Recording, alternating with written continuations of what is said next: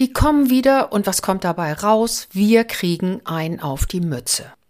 Das ist die Aussage eines Bereiches, bei dem gerade wieder das nächste Audit angekündigt wurde. Das nächste interne Audit. Eine wunderbare Vorlage für das Thema Audit Kultur. Wie es dann in diesem Auditorenworkshop weitergegangen ist und mit welchen coolen Coaching-Fragen wir auf richtig gute Lösungsansätze gekommen sind, das erfährst du in dieser Episode. Lass dich überraschen. Mehr ach so als ISO. Willkommen zu dieser Hörreise für selbstbewusste Managementsysteme. Hier geht es darum, wie Menschen und Managementsysteme ticken und bremsen und wie du sie gut und wirksam miteinander verbindest. Ich bin Susanne Petersen, deine Reisebegleitung und wünsche dir viel Spaß und ach so's mit dieser Episode.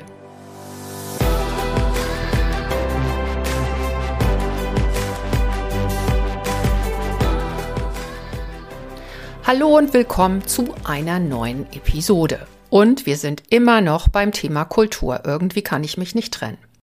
Kultur passt auch hier wieder, denn es geht um Auditkultur. Inzwischen sind ja viele, viele Managementsysteme schon einige Jahre alt und mit ihnen sind auch die internen Audits älter geworden und haben gewisse Spuren hinterlassen in den Bereichen und vor allen Dingen in den Köpfen der Auditierten. Eine dieser Spur ist mir bei meinem letzten Auditorenworkshop begegnet. Hier ging es darum, dass manche Auditoren in den Bereichen wirklich so erwartet werden, dass sie im Grunde verbrannte Erde hinterlassen. Wir kriegen nur wieder einen auf die Mütze. Eigentlich hat den Auditoren diese Grundhaltung nicht wirklich behagt. Und wir haben im Workshop diskutiert, wie lässt sich das ändern. Allerdings haben wir keine Ursachenanalyse gemacht, wie wir sie aus Managementsystemen ja gut kennen, wenn es um Vorfälle, Fehler und Reklamationen geht. Ich sage nur 8D. Nein, wir sind anders verfahren. Und diese Strategie habe ich zum Beispiel gelernt in meiner Coaching-Ausbildung. Die sogenannten lösungsorientierten Fragen. Auf geht's. Wir sind in die Diskussion eingestiegen, indem wir gefragt haben, was genau sagen denn die Auditierten, was an Audits nicht gut läuft, was an Audits nervt und was ihnen ordentlich auf den Wecker geht. Und dabei kamen zwei Antworten, die ich bemerkenswert fand.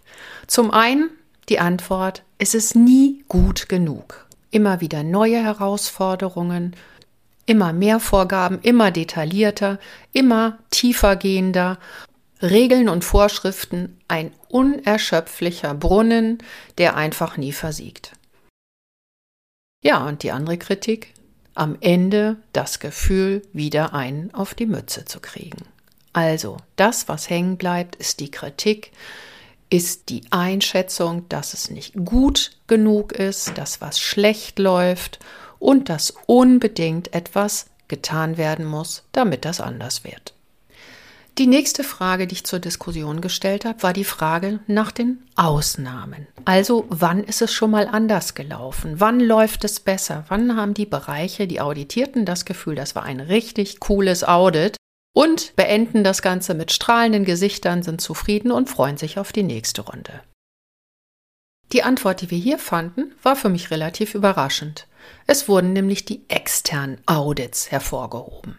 Audits, die von Auditoren durchgeführt werden, die halt noch nie in dem betreffenden Bereich waren und deshalb einfach anders auditiert haben.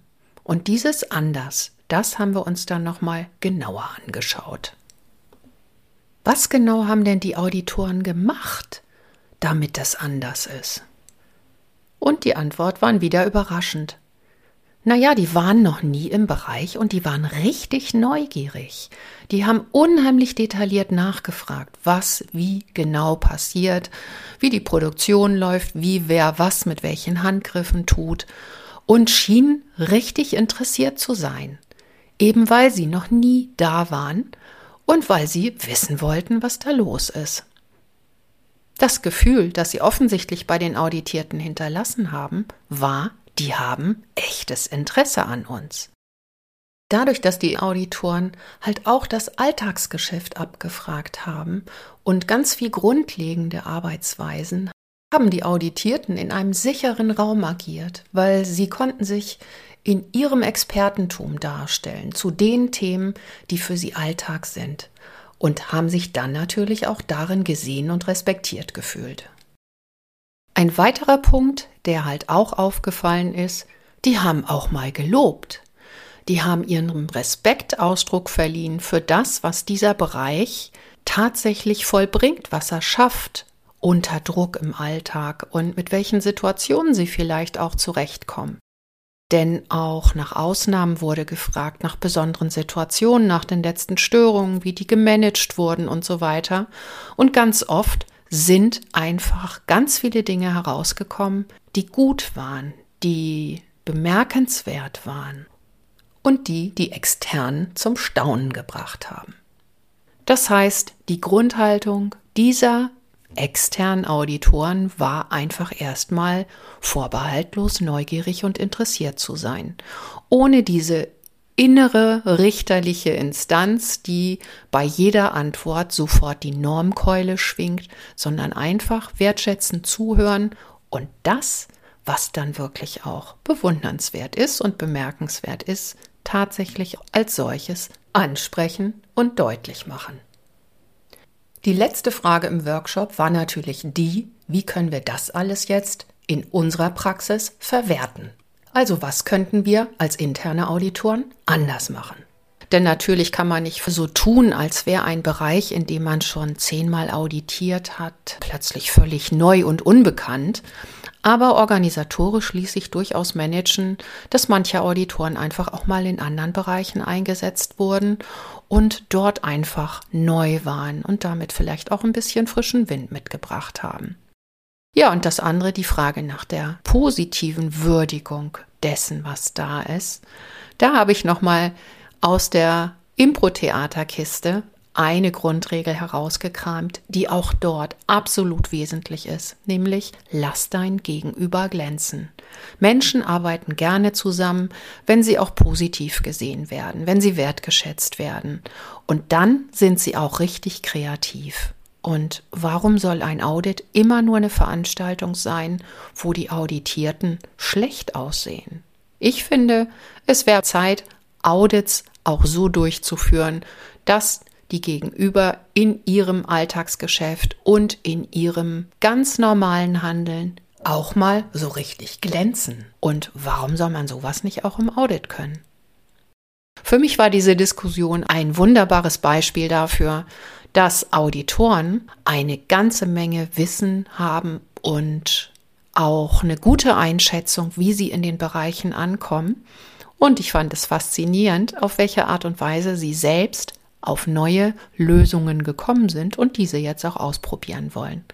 Vielleicht inspiriert dich das ja, auch in deinen Audits und mit deinen Auditoren mal so eine Diskussion zu führen und dann zu schauen, wo die Ausnahmen von der Regel sind und wie sich das vielleicht weiterverarbeiten lässt. Ich fasse dir jetzt die einzelnen Schritte noch mal kurz zusammen, die ich im Wesentlichen aus ganz normalen Problemlöseprozessen und aus dem Coaching zusammengebaut habe. Zunächst nochmal ein gemeinsamer und geteilter Blick auf die Ausgangssituation, so dass alle etwa den gleichen Wissensstand haben.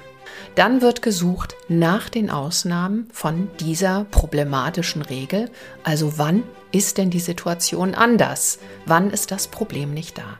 Als drittes wird dann genau geguckt, welchen Unterschied macht das? Also wo genau ist diese Ausnahme anders zu der Alltagsproblematik? Und dann wird geschaut, wie man das in die eigene Situation, in den eigenen Alltag übersetzen kann. Und dann wird ausprobiert. Und im besten Fall ändert sich dann die Auditkultur und die Auditierten können das nächste Audit gar nicht mehr erwarten. Das war's jetzt für heute. Wieder ein Ausflug in mein Lieblingsthema Kultur und zu den internen Auditoren. Ich würde mich freuen, wenn dich das inspiriert, vielleicht sogar ermutigt hat, deine Auditorenrunde mal zusammenzurufen und mit ähnlichen Fragen zu arbeiten.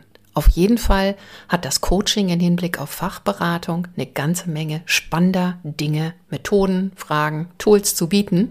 Und genau deshalb gibt's die Fachcoach Masterclass. Schau gerne mal rein. Wir hören uns dann wieder in zwei Wochen. Bis dahin, lass es dir gut gehen und bleib selbstbewusst. Deine Susanne.